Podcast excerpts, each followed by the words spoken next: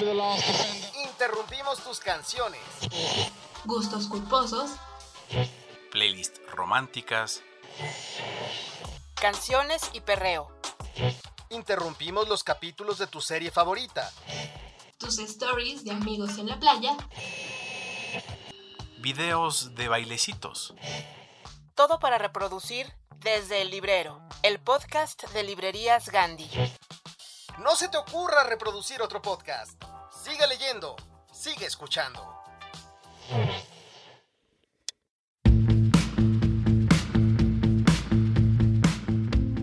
Queridos amigos, ¿cómo están? Yo soy Yara. El día de hoy, en el capítulo 41, vamos a hacer ciertas preguntas un poquito tristes, un poquito fuertes, pero para eso está la literatura, para ayudarnos a transitar eh, a lo largo de nuestra vida diferentes situaciones. ¿Qué forma le damos a las ausencias? ¿Cómo seguir teniendo puentes con nuestros muertos? ¿Por qué mostrar ese dolor? Así platicamos sobre las respuestas que tiene Mónica Lavín por su novela Últimos días de mis padres. Ella nos acompañará en este capítulo para platicar su leitmotiv, por qué escribe, vamos a echar coto y vamos a conocer su radiografía literaria. En Escucha para leer vamos a tener la adaptación por parte de Gilberto Díaz de un fragmento de su última novela. Por supuesto, nuestro amigo José Luis Trueba nos hace la introducción a esta novela. De ahí vamos a una recomendación desde la trinchera del librero de nuestro amigo José Luis de ahí vamos a brincar a Música Les, donde vamos a platicar sobre Bob Dylan, que prácticamente escuchar su nombre es hablar de literatura. Y vamos a Cultura Les por parte de la periodista cultural Irma Gallo. Así que comenzamos. Imágenes. Figuras retóricas. Sonidos. Compases Temas recurrentes. ¿Cuál es la idea preponderante en la mente de Mónica Lavín? ¿Cuál es su leitmotiv?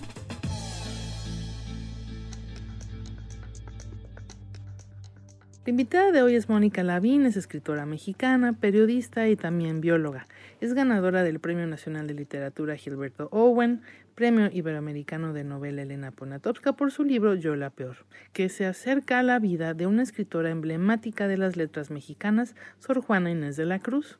Lavín también ha escrito La Corredora de Cuemanco y aficionado a Schubert en el 2008, Las Rebeldes del 2011, Cuando te hablen de amor del 2017 y entre varios libros más que tienen que conocer, muchos cuentos, hay una obra muy importante de Mónica lista para que sea leída por ti. Y además es profesora investigadora de la Academia de Creación Literaria de la UASM y pertenece al Sistema Nacional de Creadores. Y como nos gustó la dinámica que tuvimos con nuestro amigo Alberto Lati, vamos a platicar José Luis Trueba Lara y yo con Mónica. Así que ya saben que es que no podemos sacar a José Luis de la sopa porque él es la sopa. Entonces vamos a compartir la entrevista. Mónica, vamos a empezar con algo que a mí me da muchísima curiosidad. O sea, ¿cómo sabes que te vas a dedicar a escribir y a leer? Así, esa es toda tu vida, ¿no? De repente un día te levantas con unas ganas impresionantes para solo hacer eso. ¿O cómo fue ese proceso para ti? Cuéntanos, por favor me gustaría eso que dices, que un día uno se levante y sea otro, ¿no? Que me encanta eso. Pero no, yo creo que fue poquito a poco, sobre todo la lectura, ¿no? La lectura fue pues de un libro que había en mi casa, que llegaba, luego me dio hepatitis a los nueve años y ahí sí me, me regalaron Robinson Crusoe de Daniel Defoe y yo decía, ay, qué flojera, una novela con tantas páginas.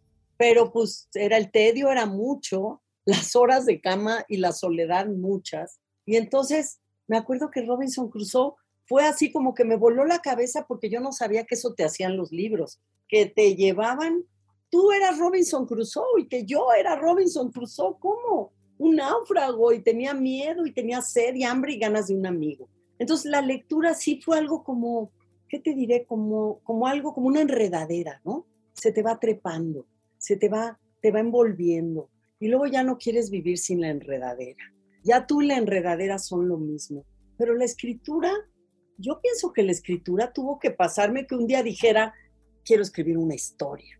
y paz, porque así mi memoria es, a los 13 años me regalaron un diario, de esos así, tapita, piel roja, eh, llavecita que abrías, pero escribías, hoy fui a la feria, que por cierto van a desmantelar, ¿no? Hoy fui a la feria de Chapultepec, íbamos, o sea, escribías esas cosas. Pero un día escribí, sí sé que escribí una novela de a poquito, pero, pero con la voluntad tajante de en un cuaderno escribe contar una historia larga.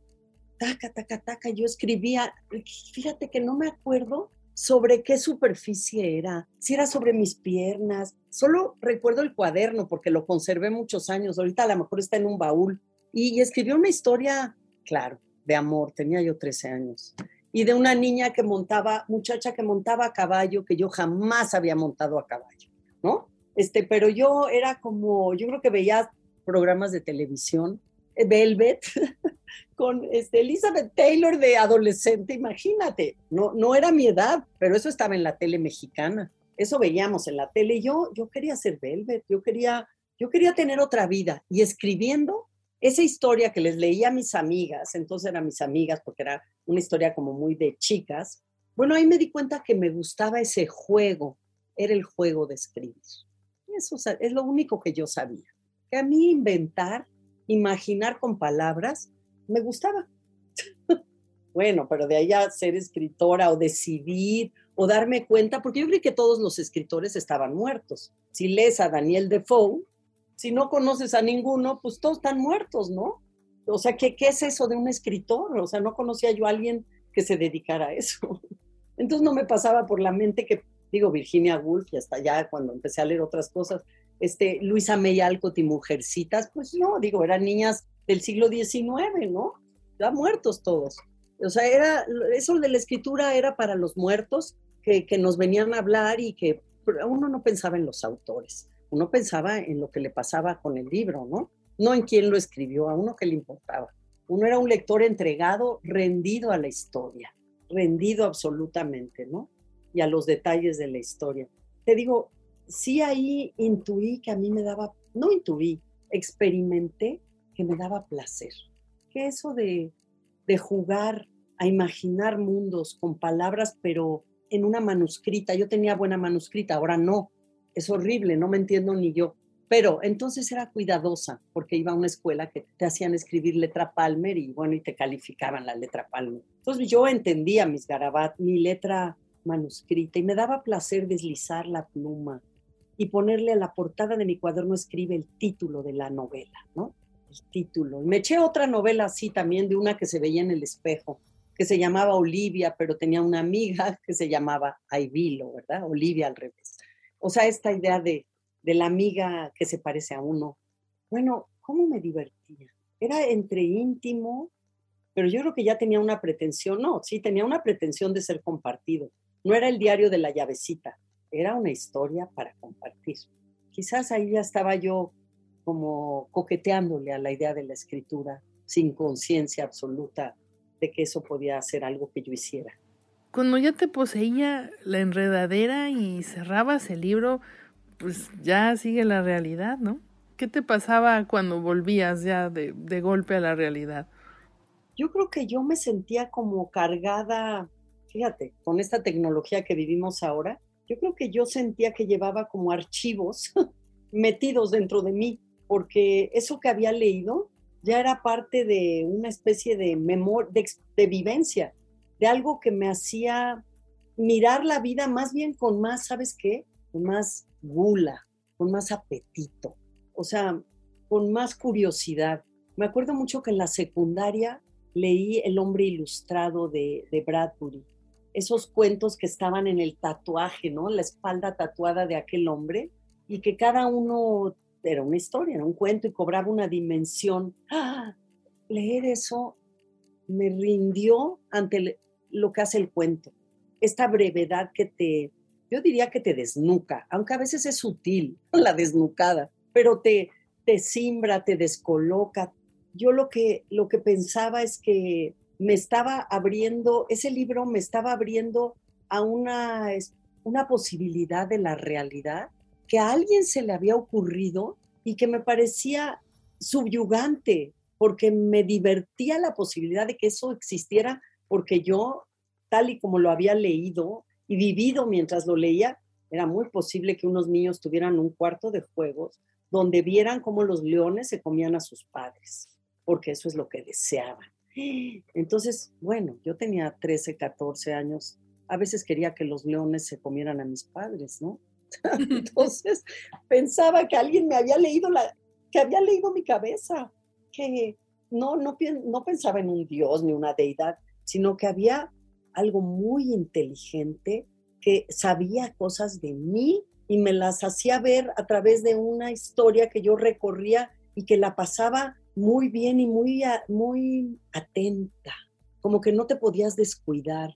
Fíjate que la lectura sí me hacía consciente de, de lo humano, con sus pros y sus contras, pero sobre todo me hacía animal, me hacía, me daba una sensación de que yo iba tras una presa, o sea, había algo de la tensión narrativa que era atrapa algo porque se te va a ir y, no te distraigas porque se te va. Y eso me gustaba. Siempre me han gustado los retos. Algo que me propone descubrir algo, ¿no? como juego, como acertijo. A mí me pasa exactamente, me pasa algo parecido. Yo me volví lector de literatura y de historia porque era la única manera lícita de meterme en la vida de los demás. Sí. Ay, qué, bien lo que dices porque fíjate que yo me acuerdo que en la escuela un día me regañaron, me llamó la maestra y me, me hizo que me pusiera de pie porque estaba copiando. Pero sabes que no estaba copiando. Yo quería meterme en la vida de los demás, es decir, yo quería ver qué había escrito la de junto, pero no porque quisiera copiarle, sino qué habrá contestado. porque somos unos metiches y la lectura nos permite y luego la escritura pues seguir metiendo las narices en las vidas que uno no puede tener, ¿no? Y de pronto tú dices, a ver, ahora sí va en serio, vamos a escribir en serio.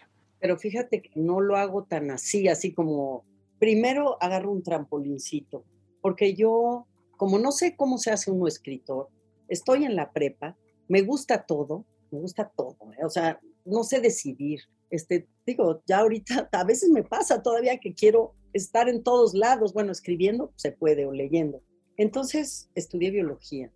O sea, yo, yo estudié biología, no estudié letras, no estudié comunicación, estudié biología porque la ciencia me gustaba mucho. Y no solo la, no creas que la ciencia, la parte, el animalito y las plantas, sino el funcionamiento, la mecánica, eh, el ecosistema.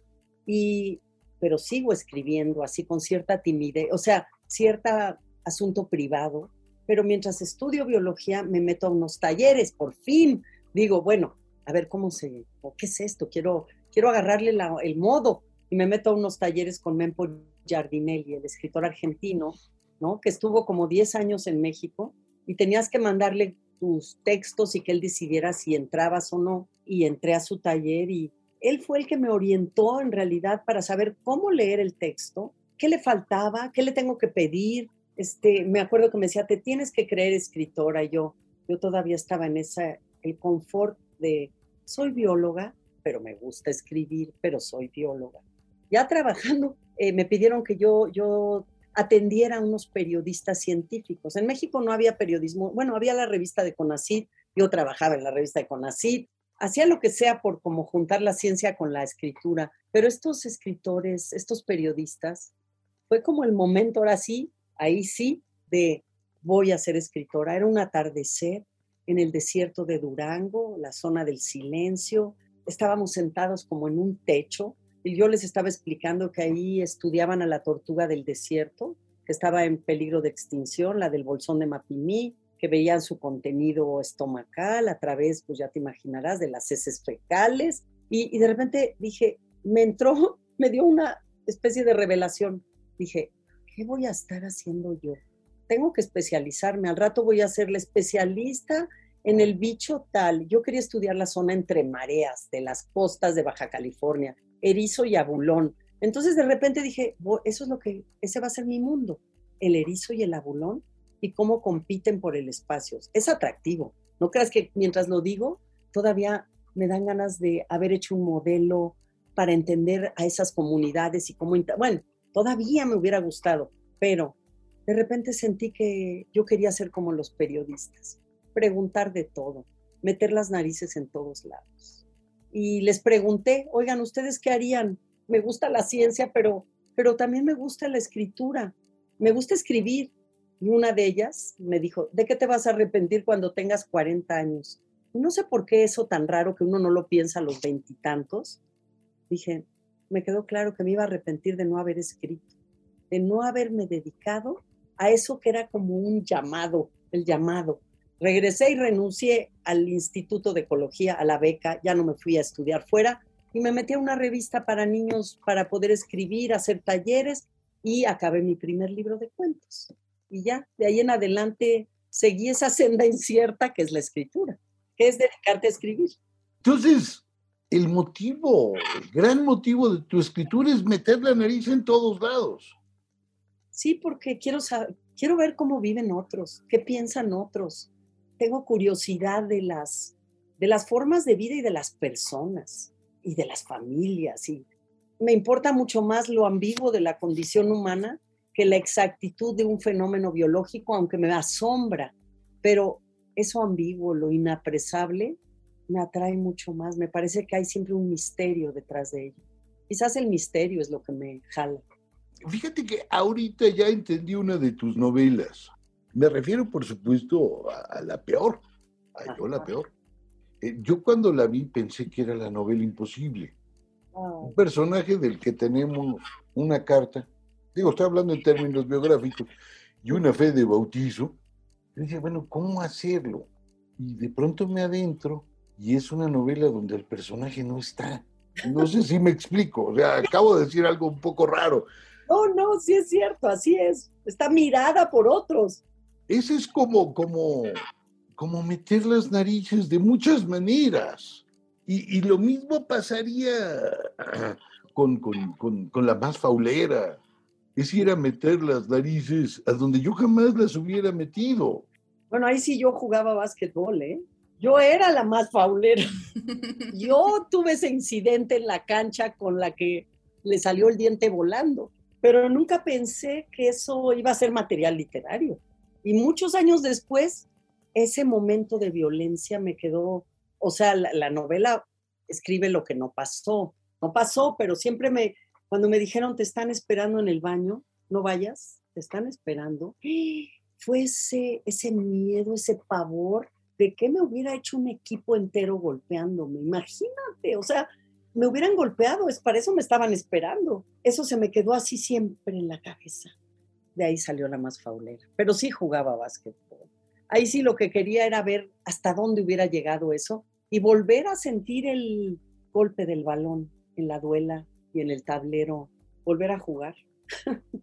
E, esa es volver a meter las narices, digamos. Y lo mismo ocurre acá. Los últimos días de mis padres es, un recorrido como la más faulera, nada más que mucho más rudo, perdón que lo diga, yo prefiero que me esperen en el baño a la soledad. Desde luego, al descobijo, ¿verdad? La orfandad, al, a lo que es eso, un día, ¿no? Un día, no todos lo, lo viven o lo vivimos, pero si lo vives es un estado de vida distinto, ¿no? O sea, e, eres hijo, ya no eres hijo, eh, fuiste hijo y que es ya no ser hijo, porque ser hijo es pues no nada más la procedencia, que también me importa mucho, ¿no? Sino la relación, eso que te proveen o esa sombrilla que son los padres en muchos sentidos. Entonces, sobre todo padres de, de, de larga vida, de larga duración, como que es una relación prolongada y inagotable. O sea, cuando escribí este libro me di cuenta que nunca supe suficiente que, quiénes eran ellos, no, no, no, no agoté el tema y que la escritura me podía quizás, por lo menos, em, levantar preguntas, levantar preguntas e intentar ahora sí que armarlos como personajes con sus claroscuros para comprenderlos y para verme yo en función de ellos, algo así. No sé bien qué estaba haciendo, ¿eh? porque no, así como dices, yo la peor, yo tenía un plan de escritura. Yo tenía tres etapas de la vida, o sea, tenía un esquema y también tenía una línea de vida como tengo la línea de vida de datos reales, ¿no?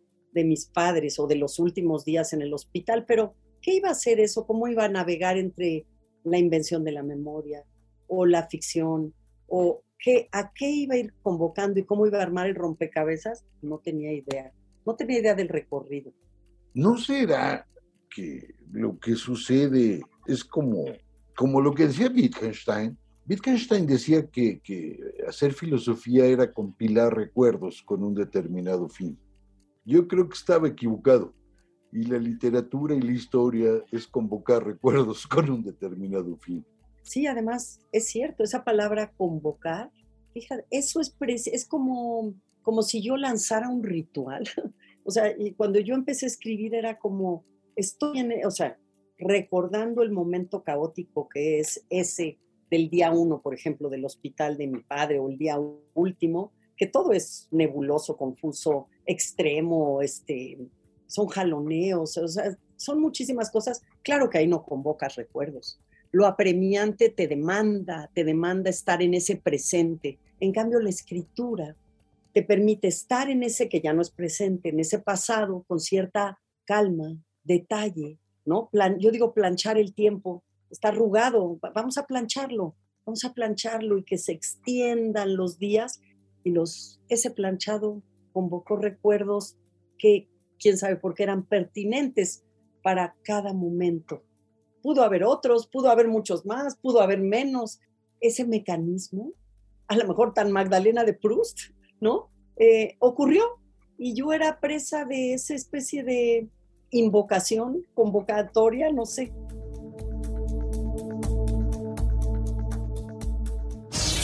W, W, W. Punto. Gandhi. Punto. Con. Punto. MX. Encuentra todas las aventuras y libros que quieras en ganti.com.mx. Pide ya y recuerda que el envío es gratis siempre. ¿Usted cree en el amor a primera leída? ¿Y también en el amor a primera oída? Escucha para leer y enamórate de un libro.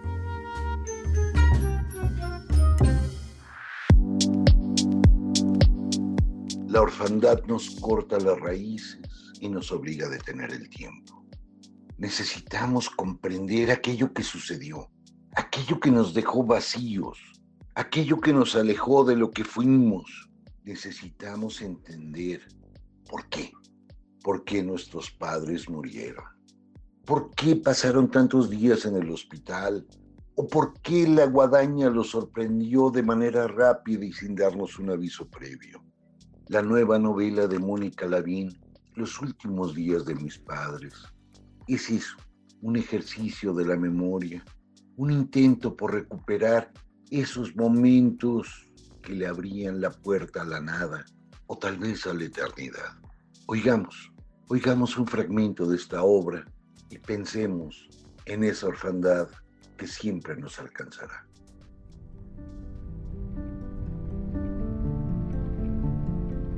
En los primeros días de hospital, mi padre conservaba algo de humor que le permitía reírse de sí mismo. Parecía recuperarse del shock séptico con los antibióticos que le administraban vía intravenosa. A mí no me había tocado la espera siniestra y prolongada de una ambulancia en la Ciudad de México. Solo recibir los mensajes mientras recorría el campo veracruzano. Me pesaba el lastre de la distancia, la monotonía del verde a los lados del auto, el silencio con que nos trasladábamos. Cualquier comentario rompería lo que imaginaba. Los camilleros cargando a mi padre, mi madre paralizada por lo que había que hacer, tal vez pendiente de sus medicamentos, mi hermana dirigiendo la acción, dando instrucciones, timoneando el barco, mi hermano al mando de la faena de descenso por las escaleras de casa, disimulando su terror.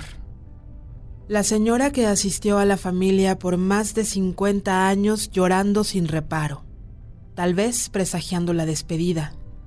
La última vez que vería a su patrón, como le decía, a quien había tolerado, consentido, atendido y hasta enfrentado mientras envejecía a la par que ellos, a la par que todos. No estar en el auxilio inmediato que se requirió me hizo avergonzarme de querer preguntar después los detalles de esas horas. La carretera, cuyo paisaje aliviaba, era una distancia enemiga y un pretexto cómplice para enfrentarme a lo ineludible. Con la proximidad de la muerte, yo pensaba en evitarla, en apapacharlo, en tenerlo. Los médicos dijeron que respondía bien al tratamiento y advertían, sin que les hiciéramos mucho caso, de las secuelas del daño por la sangre envenenada. Fue una mañana en que mi madre, a un costado de la cama y yo del otro, le elevábamos el respaldo y le colocábamos una almohada que le diera más confort cuando se quejó del calor. Bajamos las sábanas y quedaron sus piernas al descubierto. Las que yo había visto en shorts o en traje de baño en las vacaciones no eran tan cercanas y abruptas como las que ahora me enfrentaban, fuertes y desvalidas. Mamá me dijo que yo había heredado sus muslos. Fue una revelación súbita, unas líneas escapadas del guion usual. Habíamos bromeado que su primera nieta heredó su forma de pisar, que mi hermano sus pantorrillas y lo lampiño, que mi hermana sus cejas, pero jamás esta afirmación tan descarada. Entonces las miré con curiosidad anatómica. No parecían los muslos de un viejo. Tenían cierta lozanía, blancos y firmes, sin las venas que recorren los míos pero era cierto, con la misma forma. Sentí una alegría súbita, como si me fuera revelada una razón más del vínculo, una razón que solo me competía a mí. Yo tenía los muslos de papá. Ser hijo es también una demanda por la mirada única de los padres hacia nosotros, por la exclusividad. Después descubrí que cada uno de los hermanos tenía su propio padre y madre para sí. Fue el único de la familia en acompañarme a un juego de básquetbol en mis años universitarios. El único que reconocía mi sed de competencia, de estrategia, de que mis muslos y mi cerebro se encontraran en la cancha, donde también la violencia lograba una forma de sublimación. Ahora sé que compartíamos los motivos de nuestros muslos y que ser primogénita me hacía tanto hija como hijo. Si hubiera tomado nota de las últimas dos semanas de mis padres, cuando no sabía que era el final, desde la esperanza hasta la resignación, podría volver a ellas sin omitir detalle. Tal vez en los meses posteriores hubiera sido fácil regresar, porque las piedras de la memoria estarían ahí. Solo migas de pan median entre la orfandad de padre la de madre un año después, y ahora que escribo. Los pájaros del tiempo las han devorado, y el bosque es oscuro, y los peligros acechan. Recuerdo, reconozco las imprecisiones, me angustio, invento para encontrar las huellas de las migajas en el camino. De mi padre niño hay dos fotos, una tomada en Tapachula a los meses de nacer donde resaltan sus cejas en forma de pico y su desnudez está protegida en una especie de mantón, seguramente de mi abuela santanderina. Es un bebé grande, parece bien alimentado, una foto de la que él no supo las circunstancias. La otra es la primera comunión de un niño pulcro y solemne. Lleva traje oscuro y sostiene con mucha seriedad una vela larga y un misal. Tampoco contó nada de ese día no era un hombre religioso, ni jamás fue a misa, ni habló de la necesidad de tener alguna creencia. Su tradición católica lo precedía, pero había una diferencia con su hermano, que se persignaba cada vez que pasaba frente a una iglesia y que a mi hermana y a mí nos asombraba si íbamos en la parte trasera del coche, pues jamás nos llevaron a misa. Nuestros padres se casaron por la iglesia para complacer a sus madres. Eso contaban. Mi mamá tenía un mayor pacto con Dios, aunque desde la cama del hospital oí a mi padre decir, Dios mío. Y algo que no entendí y que me llenó de miedo porque reconocía la desesperación, su botella al mar para pedir ayuda a un Dios que no le respondería. Yo tampoco podía dar consuelo desde la cama contigua. Me rebasaba el dolor de mi padre que reconocía la amenaza de muerte. Yo también. Y Dios no existía. La infancia de mi padre es un escaso puñado de anécdotas, un recuento repetido que quisiera seguir oyendo con detalles precisos. ¿De qué color imaginaba la bicicleta que le habían dicho que su padre le traería, pues se había ido a un largo viaje? Él lo esperaba en la estación de tren para verlo llegar con aquel regalo envidiable. ¿Y cómo fue el momento en que le dijeron que su padre no regresaría, que había muerto? que lo habían asesinado en el camino de Tapachula a Wixla, que la bicicleta era imposible, que la voz de su padre un fantasma, que su mirada y su estatura eran esa foto última que se tomó en Sevilla, a donde viajó por razones que ya nadie sabe. Mi padre en la estación de tren. ¿Cuál? La estación Colonia, a donde me contó que fue solo a los 10 años a ver llegar el tren cargado de los niños españoles camino a Morelia? Aquel recuento de mi padre en la estación Colonia es una fotografía tardía en mi imaginación. ¿Cuántas más se quedaron con él, adosadas a una memoria muerta? A diferencia de sus tíos y primos, con los que se avecinó su madre con cuatro hijos después de la muerte de mi abuelo, una familia más bien conservadora y franquista. Mi padre tuvo amigos de ideas republicanas. Se solidarizó con los refugiados.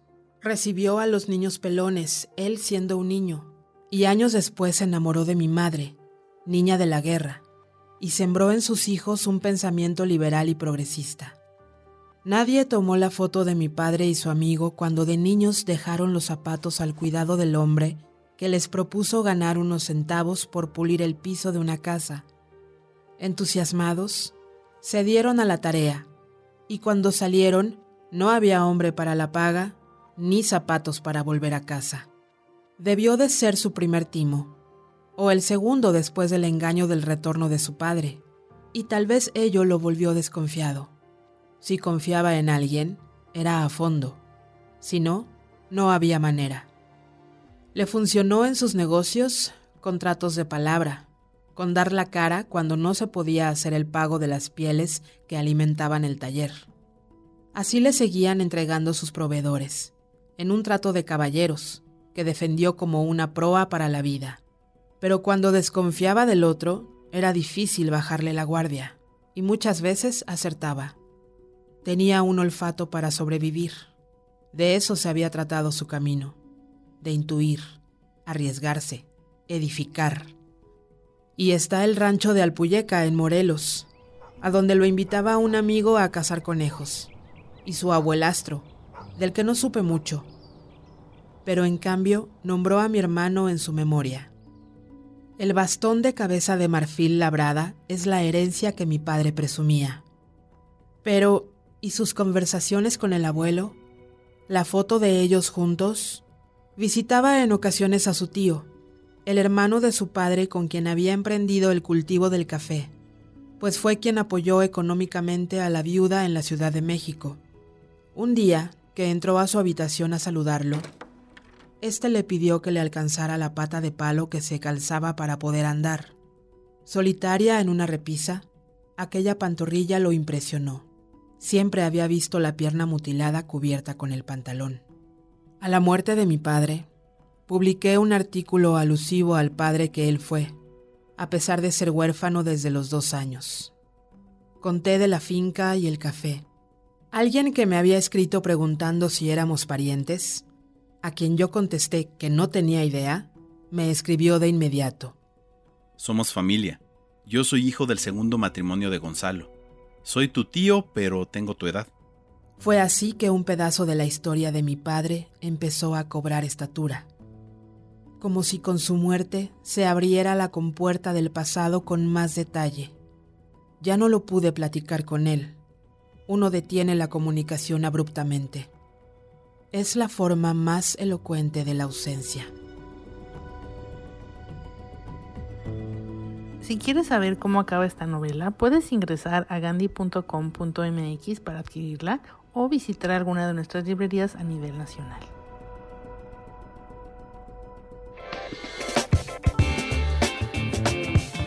1972 fue el año que nos transformó para siempre. El futuro parecía incapaz de alcanzarnos. Los tiempos no parecían fáciles y las ilusiones quizá no llegarían a buen puerto.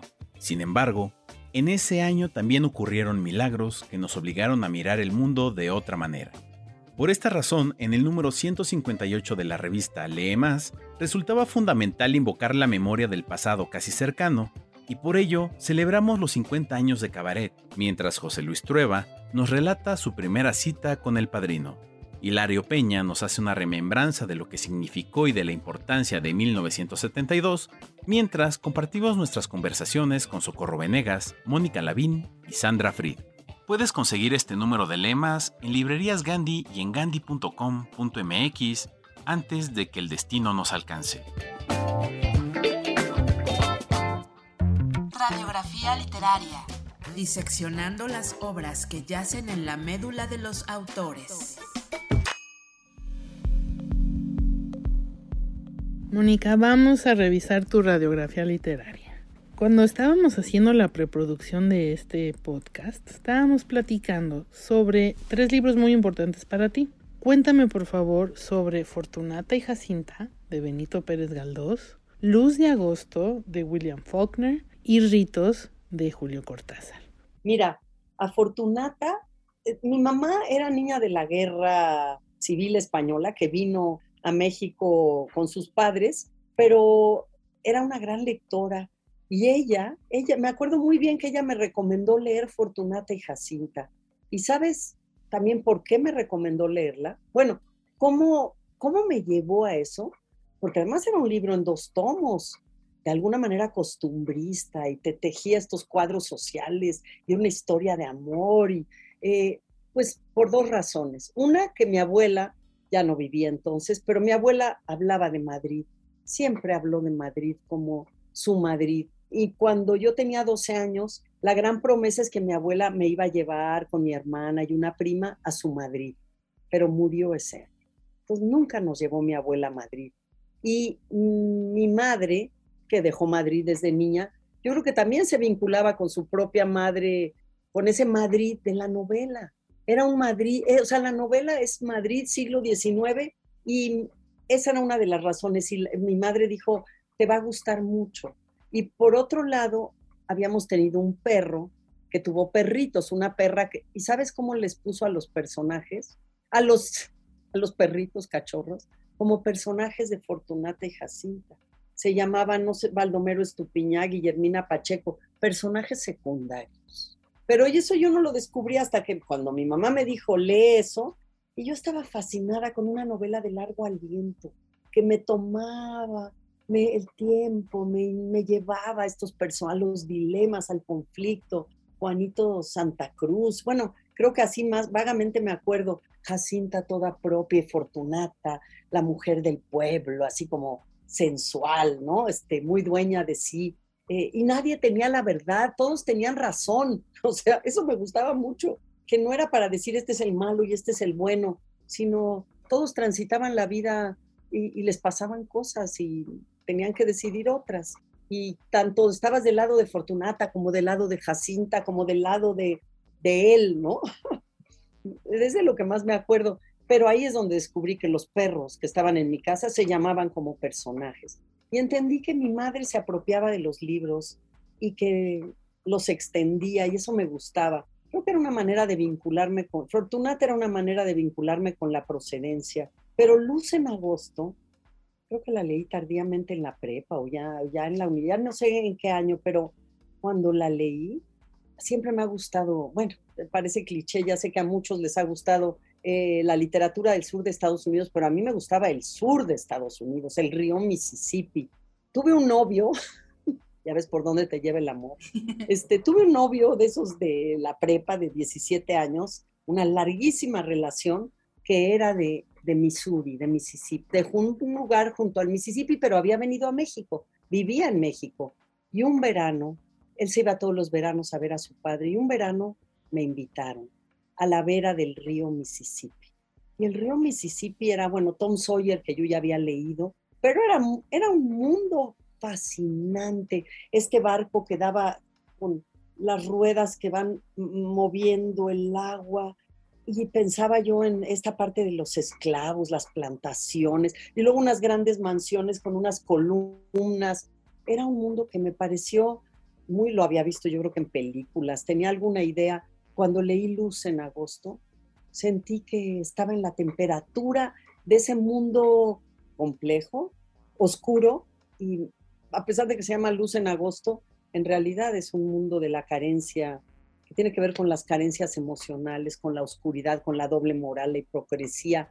Bueno, el personaje Christmas me encantó así. Eran los muertos, ¿verdad? Eran los muertos. Y eran dos momentos, pero que tienen que ver como con mi educación o con mi, con mi educación sentimental, con procedencias, con cercanías, me acuerdo que todos queríamos ir a Estados Unidos cuando éramos adolescentes y nadie iba a Estados Unidos, ¿no? después ya, bueno, pues ahora parece que, bueno, ahora no, pero hubo un momento en que era muy fácil, este, ya nadie te traía chicles y te desmayabas porque te trajeron el disco o el chicle o, eh, los tenis Converse o cosas así. Eh, pero luego los ritos, Cortázar. Es que ahí es cuando verdaderamente comprendo que los escritores sí están vivos digo, todos los escritores del boom pasaron por México o estaban en México o pasaron por aquí. Y vino Neruda, y vino Cortázar, tan vino Cortázar, que yo ya lo había leído, y una vez en la playa de Ciguatanejo, caminando así con mi hermana, eh, en la playa de la ropa, me acuerdo muy bien porque nos, nos sentamos en un pedacito de arena, en un lugar como aislado, y de repente vimos a un hombre muy largo asoleándose y a una mujer rubia. Y de repente ese hombre largo y, moreno se puso de pie, tenía el pelo largo, y le dije a mi hermana, es Cortázar. le dije, es Julio Cortázar. Luego ya me decía mi hermana, pídele un autógrafo. Y yo decía, ¿cómo crees? Vino a, a, retirarse del mundo, está en la playa, en el anonimato. No, no, no, yo nada más lo quiero ver cómo se mete al mar.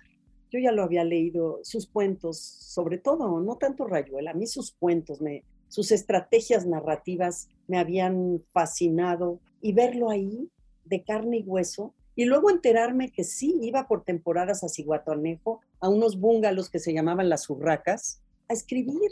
Y además estuve cerquita del lugar donde escribía, imaginaba.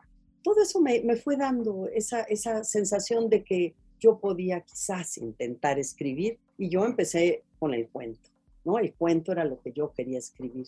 Eh, entonces Cortázar fue la prueba de que los escritores sí estaban vivos.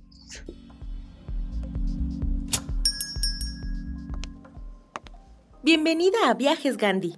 ¿En qué le podemos ayudar el día de hoy? Quiero irme de viaje, pero no sé a dónde. Espero que me sugieras. Mm, veamos lo que tenemos por aquí. Le puedo ofrecer un viaje entre Argentina y Chile llamado En la Patagonia, por Bruce Chadwin. Si no, también puedo ofrecerle un 3x1 para que visite Italia, India e Indonesia en Come Reza Ama, de Elizabeth Gilbert. Si tampoco le llama la atención, tengo otra opción para que viaje a un mundo fuera del nuestro. Y lo mejor es que tiene varias tomas. Se llama El Señor de los Anillos. Encuentra tu próximo destino en www.gandhi.com.mx o en cualquiera de nuestras librerías. Del libro a la canción. De la literatura al rock, al pop y hasta al punk. Sube el volumen. Esto es Música Lees. La influencia de la literatura en la música que escuchas.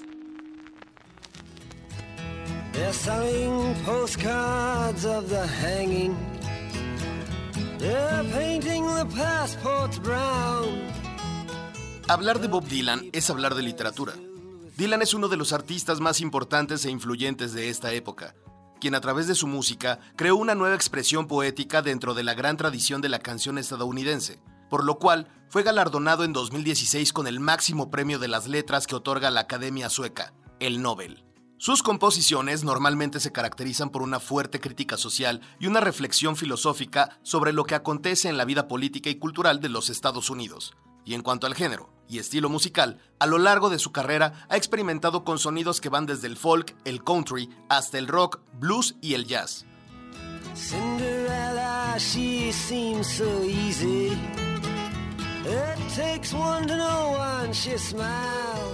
En 1965 publica su álbum Highway 61 Revisited, el cual contiene el icónico tema Like a Rolling Stone, considerada como la mejor canción de todos los tiempos por la revista Rolling Stone.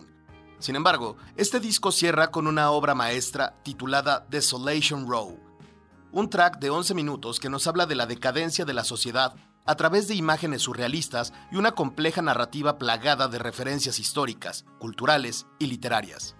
Así, en esta canción desfilan personas reales y ficticias que nos hablan desde la calle de la desolación.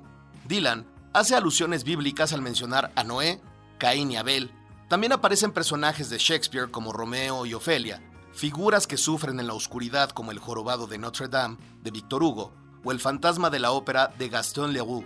Y desde luego, Cenicienta, este famoso cuento que proviene del folclore y que fue adaptado por los hermanos Grimm y Charles Perrault antes que Walt Disney lo popularizara. Además de incluir en su épica a personalidades como Betty Davis, como Casanova o Einstein disfrazado de Robin Hood, Dylan alude en su canción a dos reconocidos poetas, T.S. Eliot y Ezra Pound.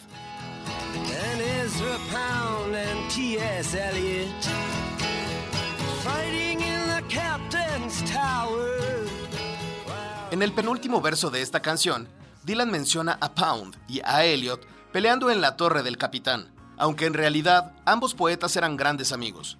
Los dos se conocieron cuando se encontraban en el exilio en Europa, y ahí nació una mutua admiración que llevó a la revitalización de la poesía moderna y los convirtió en dos de los más grandes autores del siglo XX. Sus cartas, conversaciones, ensayos y poemas representan uno de los momentos más importantes de la tradición literaria en lengua inglesa. Eliot, al igual que Dylan, ganó el Premio Nobel de Literatura en 1948. De esta manera, Bob Dylan, el músico y poeta, hace homenaje a dos poetas que también escribieron sobre música, y ya sea en la calle de la desolación o en la tierra baldía, se escuchan los cantos y la canción de amor de J. Alfred Prufrock.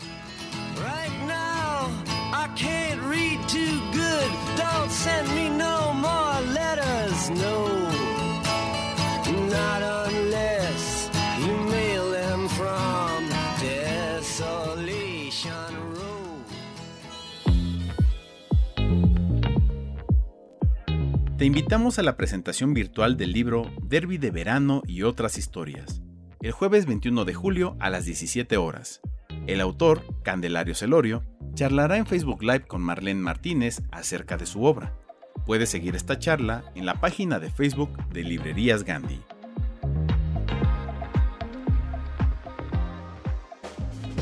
El sano cotorreo es esa costumbre que tienen las personas de hablar entre ellas, cual si fueran aves coloridas, divertidas y sobre todo cotorras. ¿Qué tiene que ver un cotorro con nuestros invitados? Especialmente que nuestros invitados son bien cotorros. Les gusta el jijiji y el jajaja, los libros y echarse una buena platicada. Esto es Echando Coto.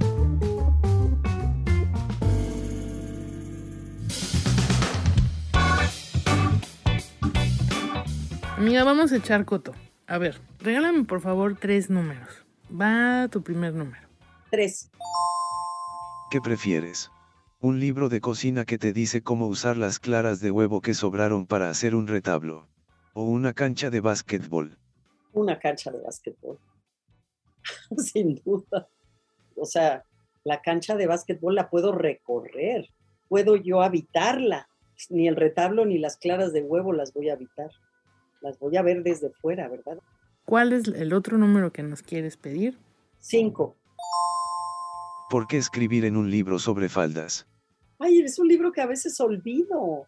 Creo que me invitaron, allá, fíjate que ya tengo un poco cómo fue, pero me encantó el tema, la incitación, porque yo me reprocho a mí misma y a las mujeres de mi generación sobre todo, que abandonamos las faldas nos, em, digamos, nos rendimos al jean, al vaquero, al, pantalón de mezclilla, que es como le hemos dicho, y olvidamos esa sensualidad, esa, ¿no? ese aireamiento, ese movimiento de las telas, en aras de algo muy práctico. Sí es cierto, el pantalón te permite, yo qué sé, dar zancadas grandes, subirte una escalera y que a lo mejor no, no te vean los calzones, yo qué sé, pero la falda.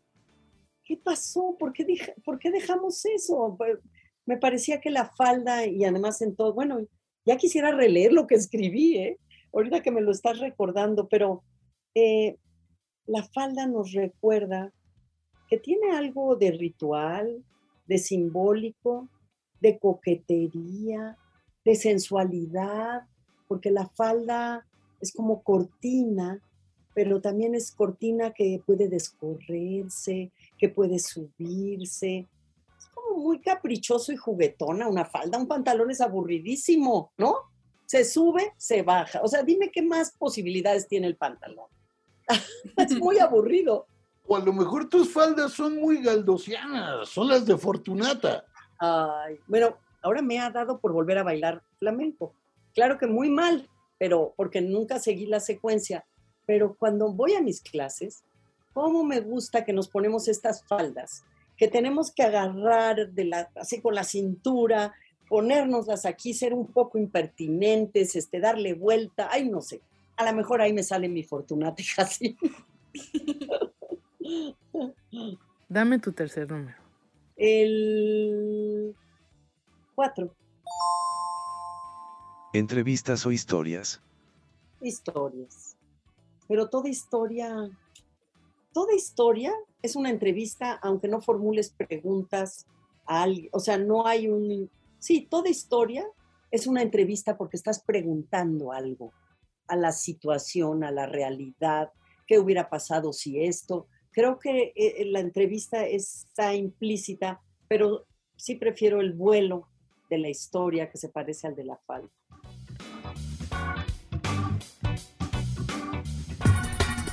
Todo el mundo te dice que leas. Te enumeran los beneficios de la lectura. Desde chiquito, durante la adolescencia y la adultez, te advierten sobre lo bueno y muy bueno que es leer. Pero la verdad es que... Te da flojera. Librerías Gandhi tiene la solución. No leas. Haz como que lees. Visita cualquiera de nuestras librerías. Pregunta a nuestros asesores qué libros comprar. Lee las contraportadas, apréndete los nombres de los autores y los títulos de sus libros. Y lo más importante, nunca salgas de casa sin un libro bajo el brazo.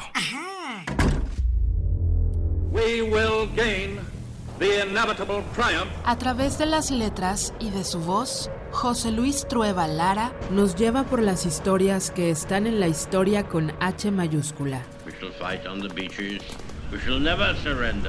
Pásale. Esto es Desde la Trinchera.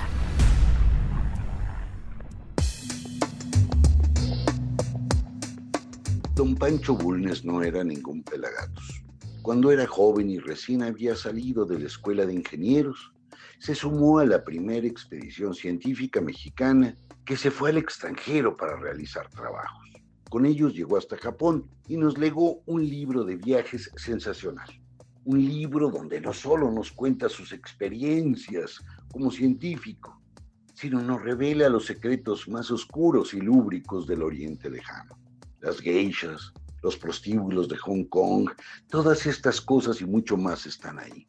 Pero bueno, don Pancho no solo era un viajero y un científico, también era un historiador y un político importante, en la época de don Porfirio, claro. Como historiador, él fue el gran crítico de Juárez Nadie, creo que nadie lo ha superado en los trancazos que le dio al benemérito.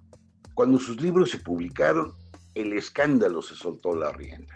Los periódicos lo pusieron del asco, algunos juaristas publicaron otros libros para contradecirlo y, por si todo lo anterior no fuera suficiente, los diputados le prohibieron entrar al Congreso. Claro, él no les hizo caso y siguió yendo. Y, para acabarla de amolar, Don Hilarión Frías y Soto lo retó a duelo. Uno de los liberales de mayor raigambre estaba dispuesto a jugarse la vida con tal de defender a Juárez. Don Pancho Bulnes, al final, a todos los mandó por un tubo. Se fue a su casa, siguió yendo al Congreso, siguió polemizando con una sola idea. En un país, los muertos y los héroes no pueden ser más importantes que los vivos. Esa es una lección que creo que no debemos olvidar. Un abrazo, pórtense bien. Soy José Luis Trueba. Hasta la otra. Hola, me llamo Ana y soy alcohólica. Desde que dejé de tomar me siento así como... Así. Pero... Eh, ¿No? Este, o sea, sí, es como si, ¿no? Bien, bien, bien. Leer incrementa tu vocabulario Librerías Gandhi. En esta sección hablaremos sobre las noticias más importantes en el mundo cultural. Comentaremos sobre las novedades editoriales y tendremos entrevistas con actores y personajes de la cultura mexicana e internacional. Esto es Cultura Lees, la sección informativa de Desde el Librero.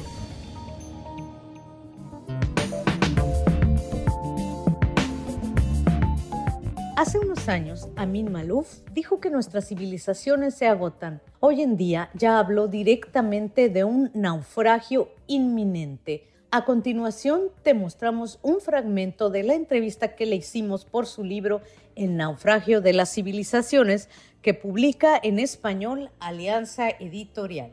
Je pense qu'il y a des préoccupations qui sont permanentes, quel que soit le type Tengo preocupaciones reiteradas, sin importar el tipo de libro que escriba, ya sea un ensayo, una narración histórica o una novela, girará siempre en torno a los mismos valores. Tiene razón al subrayar que todo proviene de Levante. Levante es una denominación que está cayendo en desuso, pero me gusta mucho. Evoca un momento de la historia de esa región del mundo. Es una región fronteriza entre dos mundos que han mantenido históricamente una relación difícil. Las relaciones entre esos mundos siempre han sido complicadas. Quizá hoy todavía más que hace 50 o 100 años. Dos orbes que en realidad no se entienden uno a otro. Se conocen mal. Se acusan mutuamente con insistencia. El mundo árabe está convencido de que prácticamente los problemas más graves del planeta se originan en Occidente. Y de la misma manera, Occidente culpabiliza a Oriente de provocar serios conflictos globales. En el umbral de estos dos mundos, la postura no es nada cómoda. Es, sin duda, una posición imposible. Es necesario sobrepasar esta disputa, pero poco a poco nos damos cuenta de que es difícil. Nacimos con esa disputa y seguramente moriremos y la lucha continuará. Hay ahí un trabajo decisivo. Tenemos la impresión de que es una labor que nunca se llevará a cabo. También puedes ver la entrevista completa en nuestro canal de YouTube.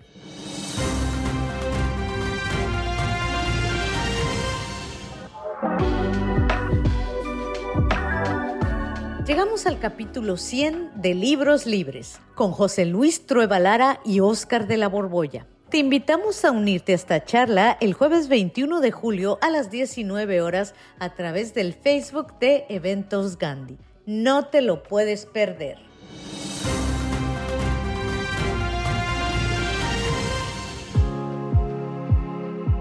Ya viene la Feria del Libro en Español y Festival Literario Léala 2022. Y en puerta también tenemos uno de los más ambiciosos programas de difusión y fomento de la lectura en español en un territorio angloparlante. Estamos hablando de la Feria del Libro en Español y Festival Literario Léala que se realizará del 25 al 28 de agosto en la ciudad de Los Ángeles. Este año rendirá un homenaje a la cultura maya y su programa incluye diálogos sobre literatura, humor, talleres infantiles y muchos, pero muchos libros. Julian Herbert, Mónica Lavín, David Huerta, Cecilia Udave y Antonio Ortuño son solo algunos de los escritores que participarán en este Léala.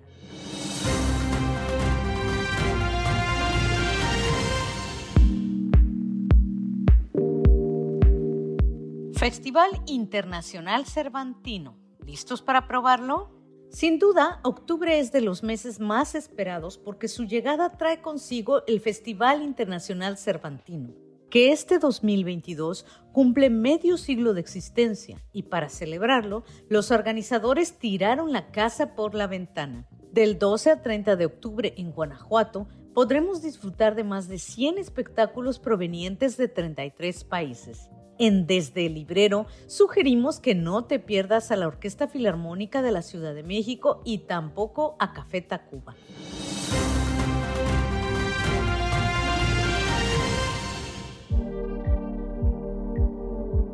Estas son algunas recomendaciones que pueden encontrar en nuestras mesas de novedades editoriales y en gandhi.com.mx. Obscuritas, un caso para Reque y Vargas de David Lagernkratz por Editorial Destino y Planeta de Libros. Verano de 2003. En Hasselby, a las afueras de Estocolmo, se halla el cuerpo sin vida de un árbitro de fútbol. Giuseppe Costa padre de uno de los jugadores del último partido en que ha participado, es arrestado por el crimen. El caso parece claro, pero Costa se niega a admitir el asesinato. Cuando no queden hilos de los cuales tirar, el jefe de homicidios decide recurrir al profesor Hans Recke, experto mundial en técnicas de interrogatorio, quien intentará que confiese el crimen. Si hay alguien que pueda doblegar a Costa, es él. Meditaciones de Marco Aurelio por Ediciones Gandhi. A lo largo de los siglos, las meditaciones de Marco Aurelio han sido reconocidas como un lúcido instrumento de introspección y análisis, un incisivo breviario filosófico, un libro de su propia memoria lleno de sabiduría, orientación práctica y profunda comprensión del comportamiento humano. No hay definición que pueda abarcar la complejidad de esta obra única, que el emperador Marco Aurelio escribió en los últimos años de su vida, en la que examina su pasado y su propia conducta, en un marco de referencia ético y filosófico basado en un enfoque estoico, exponiendo la imagen más sincera de su experiencia interior al afrontar la adversidad y relacionarse con los demás. Luna llena de Aki Shimasaki, por Editorial Tusquets y Planeta de Libros. En una pequeña localidad japonesa, el matrimonio compuesto por Setsuo y Fujiko Nire vive apaciblemente en una residencia en cuyos jardines cantan toda clase de cigarras. Son ya abuelos y se mudaron ahí cuando ella, Fujiko, empezó a mostrar síntomas de Alzheimer. Y una mañana, al levantarse, Fujiko, extrañada, no reconoce a Tetsuo, su marido. Gracias a una improvisada ayuda, Fujiko se tranquiliza una enfermera de la residencia le dice que Tetsuo es su novio, el prometido que, según la antigua tradición japonesa, ha conocido gracias a un encuentro, un miai. El caso de Alaska Sanders de Joel Dicker por Alfaguara. Sé lo que has hecho. Este mensaje, encontrado en el bolsillo del pantalón de Alaska Sanders, cuyo cadáver apareció el 3 de abril de 1999 al borde del lago de Mont Pleasant, una pequeña localidad de New Hampshire, es la clave de la nueva y apasionante investigación que, 11 años después de poner entre rejas a sus presuntos culpables, vuelve a reunir al escritor Marcus Goldman y al sargento Perry Gahalwood. En esta ocasión contarán con la inestimable ayuda de una joven agente de policía, Lauren Donovan, empeñada en resolver la trama de secretos que se esconde tras el caso.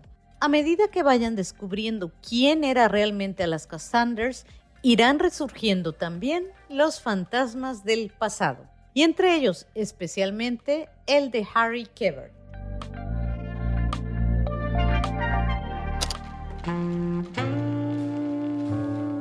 Entonces, ¿qué vamos a hacer esta noche? No sé, tú dime, ¿qué quieres hacer? ¿Y si leemos poesía de verso en beso? ¿No prefieres ir con mis amigos y después a mi casa?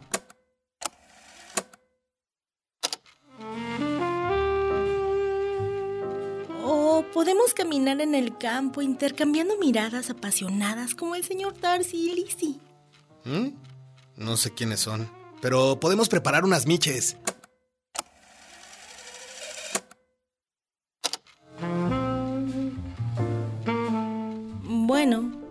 Solo ver una película.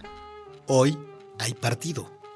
Un romance de cuento solo se encuentra en www.gandhi.com.mx o en cualquiera de nuestras librerías.